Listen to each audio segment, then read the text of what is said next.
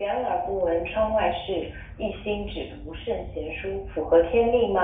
啊，这个问题的话，我想先邀请周老师吧，可以吗？周老师来给我们分享一下。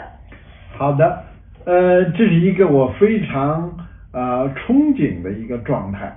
呃，我读书的时候呢，常常啊觉得自己还是不够专注，所以呢，两耳不闻窗外事，一心只读圣贤书啊，我觉得挺好的，我觉得挺难得的。但是如果一生都只如此，那就有问题了，因为读书呢要和实践结合起来，才能真的悟懂、听读懂这个书。